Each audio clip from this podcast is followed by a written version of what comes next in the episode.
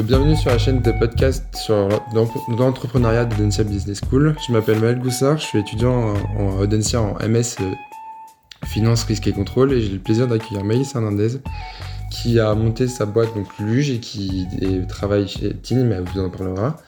Euh, donc elle est venue nous partager de sa vision de la croissance durable.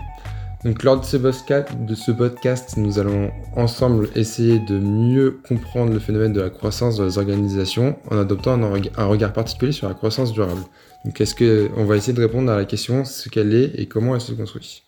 Donc d'abord, Maëlys, est-ce que tu peux te présenter et présenter un peu personnellement, puis ensuite te présenter euh, Luge et ton autre activité sur Tine Absolument. Alors euh, bonjour Maël, merci euh, de m'avoir invité aujourd'hui sur ce podcast. Euh, moi, c'est Maëlys Hernandez. Euh, j'ai 21 ans. J'ai fait un parcours scolaire plutôt classique au début euh, en faisant une licence économie-gestion, mention marketing-communication. Et en L2, j'ai eu ce besoin de découvrir le monde professionnel et j'ai choisi le volet de l'entrepreneuriat pour l'aborder. J'étais passionnée des stations de ski en général.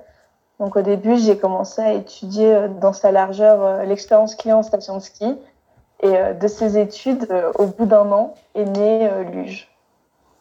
Alors, Luge Livraison, c'est une entreprise de, livraison de repas à domicile assez classique, comme ce qu'on peut trouver, comme en ville, donc 100% digitalisé. La particularité, c'est qu'on est exclusivement situé en station de ski. Donc, ça, ça nous a obligé à faire quelques adaptations, que ce soit au niveau de l'offre qu'on propose, ou euh, même euh, de la logistique et des services euh, qu'on met en place. Ok, du coup, Luge Livraison, ça se situe donc à, sur. Et sur, que sur Tignes ou aussi Val d'Isère, comme c'est juste à côté? Absolument. Alors pour l'instant, c'est que sur Tignes. J'ai commencé la saison d'hiver dernière. Donc on s'est fait vite arrêter à cause de la situation sanitaire due au Covid. cette année, je vais aussi reprendre exclusivement sur Tignes et l'hiver prochain, j'espère pouvoir aborder le marché à Valin, mais pas que d'autres stations de ski de Tarentaise. Ok, merci. Et tu me parlais d'un autre projet, donc c'est un projet plus par Tignes. Est-ce que tu veux en parler, dire quelques mots sur ça aussi, s'il te plaît? Absolument. Euh, il y a un an et demi, je suis devenue ambassadrice start-up et innovation euh, de la station de ski de Tignes. Donc, euh, par ce rôle, je dois représenter Tignes dans la vallée sur différents événements B2B. Et sinon, je travaille aussi quasi hebdomadairement, je vous ai dit, quasi quotidiennement avec euh, la station euh, à l'idée euh, de, de, nouvelles activités sur Tignes, à la réflexion autour des nouveaux projets qu'on pourrait mener, plutôt orientés sur des choses qui ne sont pas encore en station. Et là, actuellement, ça va se traduire par un événement qui s'appelle la Team Tech. Donc, on a pour idée de faire monter différentes startups assez innovantes euh, dans le domaine de l'outdoor et du tourisme. Donc ça peut être tech comme des produits, comme des services. Euh, on va les amener à se présenter euh, en station et, on les mettra en contact aussi avec les acteurs économiques locaux pour essayer de montrer à quoi pourrait ressembler la, la montagne de demain. Ok, donc l'idée c'est vraiment de permettre à certains acteurs d'être à la montagne et de pouvoir avoir une certaine croissance, enfin pouvoir avoir un écosystème assez important pour se développer. Exactement. Euh, nous, en tant que station de ski, on a conscience que bah, notre métier va être amené à changer euh, déjà à cause du, dérèglement climatique. Euh, ensuite, aussi à cause des, bah, de l'offre touristique qui ailleurs change beaucoup. avant, un touriste, il, il, était plus, il avait des habitudes de consommation très différentes de maintenant. Maintenant, il va faire attention à sa consommation environnementale. Il veut une approche différente de la montagne, de la nature. Euh, on est un peu dans la recherche du sensationnel et du euh, euh, photogénique tout le temps. Donc c'est tous ces critères de nos clients qui nous poussent à nous réinventer. Il faut savoir que la station de ski, en termes d'offres touristiques, elle a très peu évolué depuis les années 80. Donc c'est un peu la mission pour faire un tourisme durable que, d'essayer de se réinventer. Donc, donc je rebondis sur le terme durable. C'est vraiment l'idée, c'est vraiment de de, lier euh, ce côté durabilité, donc le côté environnement, donc réinventer euh, la montagne avec euh, permettre à des entreprises de d'avoir vraiment ce côté durable dans leur croissance et, enfin, de pouvoir qu'ils se développent avec ce côté vraiment durable à l'esprit. Absolument. nous, d'un côté, en tant que station de ski, on peut apporter notre expertise et notre connaissance des clients aux start-upers qu'on soutient. Parce qu'en fait, à la TeamTech, ils auront des prix financiers, mais pas que, de l'accompagnement aussi de la French Tech, des réseaux locaux. donc, leur apporter cette expertise et eux qui nous offrent un peu leur regard ouvert sur, à partir de, de ce qu'ils savent faire, des nouvelles technologies, et qui nous offrent leur expertise à eux pour moderniser notre offre.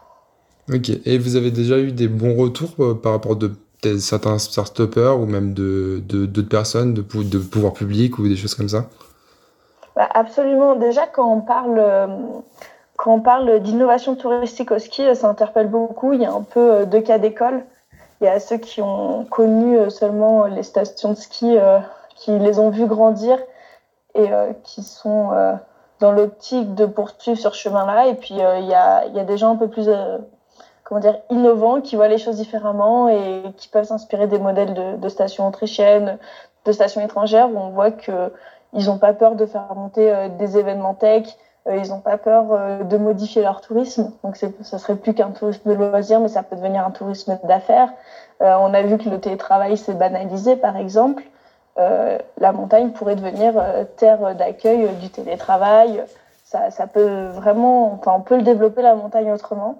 Euh, tout en préservant son cadre naturel. Euh, l'idée, c'est pas de construire euh, une mini-ville ou, ou des industries pas possibles ici, mais c'est de servir maintenant d'Internet, de, de, tout ce qu'on a maintenant pour travailler à distance et pour, pour changer un peu la fréquentation de la montagne.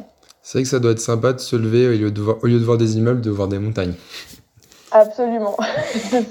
puis aujourd'hui, d'ailleurs, on, on, le remarque dans les études, les, les cadres, les travailleurs, euh, ils sont plus vraiment attirés par la carrière de 30 ans, euh, par le fait d'acheter un logement à 20 ans, d'épargner toute leur vie. Euh, maintenant, ce qu'ils veulent, c'est un cadre de travail attrayant, c'est une entreprise qui les comprenne, c'est avoir un, un, but de travail aussi qui, qui les motive et, et, et qui, qui les inspire, donc qui les fasse rêver. Et quand on s'éloigne un peu de, ces, profils de travailleurs carriéristes, ben, la montagne peut complètement être un, cadre qui, leur donne envie de vivre autre chose. Et ça peut être aussi pour des entreprises qui choisiront de venir s'installer en montagne euh, l'opportunité de peut-être mieux fidéliser leurs salariés. Ce qu'ont du mal à faire du coup les entreprises plus classiques qui sont installées en ville. Mmh, ouais, c'est sûr, je comprends bien. Euh, tu parlais dans, de stations en Autriche, par exemple, qui, a, qui ont déjà, ils ont euh, des stations en Autriche qui ont déjà monté des, des projets comme euh, tu essayes de faire à Tignes. C'est quelque chose que je pense que je connais pas du tout. Dans une autre mesure, parce qu'en Autriche, ils n'ont pas vraiment les mêmes typologies de territoire. Nous, Tignes, on est très très excentré de, de tout. Ouais, c'est un peu le bout du monde. Quand on arrive là-bas, c'est pas facile d'accès. Mais euh, on s'est par exemple inspiré d'Innsbruck, qui a su développer, bah, c'est une petite ville Innsbruck, hein, mais qui a su développer euh, euh, une activité de montagne intense, donc qui vit cette période touristique intense assez saisonnière, et tout autour une vie à l'année ultra dynamique, mm. avec des industries, avec de la tech, avec des innovations. et puis maintenant, ils, ils servent un peu de, de territoire pilote pour nous autres, les territoires de montagne en France.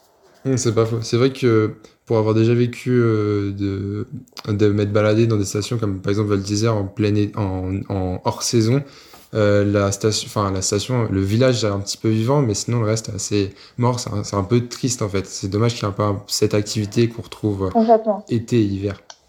D'où l'idée de modifier euh, légèrement. Hein. Évidemment, le, ski on en aura toujours besoin d'un point de vue économique ou quoi. C'est dans notre identité. Et d'où l'intérêt de, modifier euh, les, raisons de consommation de la destination euh, Val d'Isère routine, par exemple, et d'attirer notre clientèle. Et avec la clientèle euh, de, de tourisme d'affaires, la clientèle de tourisme de bien-être, et il y en aurait d'autres encore, on pourrait développer du coup un peu un, une affluence désaisonnalisée en fait. Et puis vivre cet effet été-hiver et le reste de l'année, on, attend l'été, on attend l'hiver et, c'est mort. Donc euh, c'est tout l'intérêt euh, savoir se diversifier. Ok, ok. Donc je vais maintenant je vais te poser une question un peu plus entre guillemets personnelle, c'est plus ça pour avoir ton avis. Donc pour toi, c'est quoi la croissance durable? Donc c'est un terme que je pense qui est assez large, qui est assez vaste. On peut penser croissance durable dans le sens d'avoir de la croissance continue pendant des années et des années. On peut aussi penser à une croissance un peu plus verte, entre guillemets, un peu plus liée à l'environnement, liée aux impacts qu'une organisation peut avoir sur son environnement. Donc je voulais savoir ton avis là-dessus. Alors, à mon sens, la croissance durable, ça serait un, modèle qui permet la viabilité d'un projet économique, d'une entreprise, par différents facteurs. La croissance, ça peut être durable par son aspect environnemental, comme tu l'as dit. C'est d'ailleurs une des premières choses auxquelles j'ai pensé euh, quand, tu m'as abordé euh, pour qu'on fasse ce podcast. Euh, après, ça peut être aussi une croissance durable d'un point de vue économique. Et là, on parle de viabilité pure et dure du modèle, savoir se réinventer, savoir rebondir avec les impacts sociaux. Là, on a vu le Covid qui a changé beaucoup de choses. Et pour pouvoir parler de durabilité quand on connaît des crises comme ça, c'est aussi la capacité à savoir se réinventer, à savoir modifier son modèle, à savoir réfléchir différemment. Euh, c'est ce qu'on a été obligé de faire euh, pour Luge d'ailleurs, euh, parce qu'en station, non seulement on souffre du rythme saisonnier et en plus on, a souffert de, cette crise. Donc par croissance durable, j'entendrais viabilité d'un modèle, puis la croissance durable d'une entreprise ou d'une organisation. on peut aussi la retrouver par, par son arborescence, par les salariés que, qu'elle a. une entreprise qui change souvent de direction, qui, qui change souvent d'équipe de, collaborateurs, de fournisseurs, elle peut avoir peut-être plus de mal à s'installer dans la durabilité qu'une entreprise euh, qui a certains acquis et certaines bases solides. Mmh. C'est vrai que le, le, la partie entre guillemets sociale de la croissance, enfin de la durabilité dans la croissance, c'est vraiment quelque chose que j'avais pas forcément réfléchi tout de suite. C'est un point assez important que tu as soulevé. C'est cool. Euh, je voulais te poser une question justement par rapport aux modifications de modèles économiques. Donc on voit qu'il y a, enfin j'ai vu pas mal d'études qui disent que les plus grands patrons des boîtes du CAC 40 s'inspirent maintenant du côté un peu plus start-up pour revoir leur modèle économique en fonction des tendances. Toi, avec Luge, ça en est où justement ce modèle économique? Euh, L'idée de base, c'était euh, de faire une saison test à Tignes pour trouver un modèle, viable et duplicable facilement dans d'autres stations. Euh, on s'est fait manger un début de saison à cause de l'agence web l'hiver dernier. On s'est fait manger la fin de saison par euh, les décisions gouvernementales liées au Covid. Là, a priori, euh, notre saison va pas débuter avant janvier avec une clientèle étrangère absente, euh, avec des Français plus euh, résilients à venir au ski. Il y a moins de moyens, il y a tout ça. Donc, on a dû réfléchir différemment et du coup, ça nous a amené à se dire qu'au lieu de d'attendre, de voir et de franchiser, on va juste se tourner vers notre aspect digital, donc la partie tech, se concentrer là-dessus et pouvoir vendre en fait ce service tech à d'autres entrepreneurs dans d'autres stations qui souhaiteraient porter le, le, même projet, le même service. Donc, ce que ça change, c'est que économiquement, on, vend plus et on fait plus que de la livraison de petits-déj. C'est véritablement une boîte tech, du coup, où euh, on irait vendre ce support informatique, on irait vendre bah, la connaissance qu'on a acquise sur le terrain aussi, euh, tout, tout, ce qu'on a appris dans les moyens d'approcher nos restaurateurs, euh, dans, dans, les chiffres qu'on peut faire, dans tout ça. Et, et je pense que c'est comme ça qu'on le verra. Ok, donc l'idée c'est vraiment de de, de en fait c'est presque du conseil et de présenter justement ce modèle que vous avez trouvé qui a été challengé plusieurs années en plus par le Covid qui a été vraiment durement challengé et justement le, le, présenter à d'autres personnes qui pourraient l'utiliser euh, sur d'autres stations. Absolument. Et puis il y a, y a, des détails euh, qui peuvent paraître bêtes. On se dit pourquoi on n'y a pas pensé avant. C'était vraiment appuyé sur euh, ce qu'avait développé Uber Eats et Deliveroo pour se lancer avec certaines certitudes. Et en final, ben, une API Google Maps, ça fonctionne pas en station parce qu'on n'a pas forcément de rue. Euh, ici, t'as pas une adresse avec un numéro et un nom de rue, t'as un immeuble. Donc c'est des petits changements comme ça qu'on a dû faire au niveau de l'appli. Euh, moi, l'appli au début, c'est ce qui m'a vraiment, l'application web, hein, c'est vraiment ce qui m'a euh, coûté le plus en termes d'énergie, de temps, euh, d'argent aussi finalement. Et, euh, et je pense que maintenant, on a un certain savoir-faire qui, vaut quelque chose et qui pourrait être euh, vendu à, à d'autres entrepreneurs. Ouais, je pense que tout, ce que tu as appris par rapport à, à, ça, ça, peut servir, ça te servira et justement, ça pourra servir à d'autres personnes que toi, que ça peut être monnaie entre guillemets. Absolument. Bah, c'est bête de garder cette technologie pour nous, sachant que encore cette année, on a fait des évolutions, des évolutions, on en fera d'autres. Et euh, c'est quand même assez perfectionné. Donc, euh, si on peut en faire profiter d'autres, c'est important. Ça, permet aussi de moderniser euh, bah, l'offre que propose une station. Ça permet de, de moderniser et, de modifier l'expérience client. Parce que au ski, l'air de rien, tu es dans le froid, tu connais mal la station, t'as pas forcément de service de navette le soir. Euh, t'as pas forcément eu le temps d'aller au, au, Sherpa faire tes courses, t'as préféré faire un après-ski, donc tu te retrouves vite dans le besoin de commander. Et d'un autre côté, quand tu es novice dans la station, tu connais pas forcément les meilleurs restos. Donc nous, notre, notre garantie, c'est de livrer les meilleurs restos de Tignes. Et, euh, et, ça peut être fait ailleurs. Et en fait, on est un peu un guide pour le client et en même temps d'être un facilitateur euh, de service. Mmh, tout à fait. Il faut penser aussi au restaurateur oui. qui, euh, lui, n'a jamais eu l'occasion de travailler comme ça en station et on leur change aussi un peu euh, leur métier. C'est nouveau pour eux d'avoir une tablette euh, dans, dans, la cuisine, de devoir être actif, de commander des, des emballages de livraison, mais ils s'y mettent. Ils s'étaient mis à l'emporter déjà un peu. Là, ça se popularise et ils vont être contraints de tous s'y mettre pour, pour ce début d'hiver. Et, et, la livraison, je pense que c'est le futur très proche pour tous ces restaurateurs de station. Ouais, parce que les restaurateurs de station, c'est pas forcément euh, toujours euh, le, le, jeune qui sort d'école de commerce ou tout comme ça qui peut s'adapter. C'est des fois plus ancien, quoi. C'est de là. Bah, on est loin du modèle Big Mama avec euh, deux entrepreneurs oui. quoi. ouais, c'est un peu celui qui c'est familial souvent comme entreprise. Ils ont une façon de faire qui marche très bien. Mais encore une fois, les habitudes de consommation de nos clients, qui sont souvent des citadins, ont changé en ville et c'est bien de pouvoir faire en sorte qu'ils soient comme à la maison en station. Donc euh, en modernisant et en apportant service, euh, finalement, les dépaysent un peu moins. Quoi. Oui, tout à fait. En plus, je pense, enfin, tu me diras en fonction de, de, ton avis, mais je pense que chaque station a ses spécificités. Donc, c'est le fait de, de présenter votre modèle à d'autres personnes euh, qui sont dans d'autres stations, ils vont pouvoir le plugger et le, le vraiment l'appliquer sur la, leur station. Et donc, ça peut être assez intéressant pour eux. Tu as, complètement raison. Tu as, as, bien compris l'enjeu. En fait, c'est que toutes les stations sont différentes. Euh, les clientèles d'une année à l'autre peuvent être euh, assez différentes. Euh, il y a des années, on aura plus de jeunes. Bon, là, visiblement, ça sera plus des familles et plus des Français. Il y a des stations très internationales, d'autres pas du tout. Et, de toute cette expertise qu'on pourrait avoir dans différentes stations, ça pourrait que aider à faire progresser le, produit luge. Donc, si nous, au moins, on s'occupe de cet aspect digital assez particulier en le développant, en l'adaptant, on peut qu'offrir de meilleures conditions de travail dans les autres stations. Et eux, ça, les décharge quand même euh, d'une grosse partie euh, assez lourde. Tout à fait, tout à fait. J'avais une dernière petite question, ça c'est un peu plus par curiosité. Euh, donc dans ton cursus scolaire, est-ce que tu as déjà on t'a déjà parlé de la croissance durable en fait? Est-ce qu'on t'a déjà est-ce que tu as déjà eu un cours dessus? Parce que tout le monde en parle, ça fait bien entre guillemets, mais personnellement, j'ai jamais eu de cours réel sur la croissance durable à part cette, année, mais en, en avec une licence, un master, personnellement, j'ai pas eu vraiment de cours basés là-dessus pour nous présenter ça. Donc, est-ce que toi, dans ton cursus, t'en as déjà entendu parler? Euh, Alors, dans mon cursus scolaire euh, à l'IAE d'Annecy, j'en ai, j'en ai pas eu. J'ai pas eu la chance d'en avoir. Euh, on a eu très peu d'ouverture d'ailleurs euh, sur euh, les très peu d'enseignements sur les situations auxquelles doivent être confrontées les entreprises concrètement.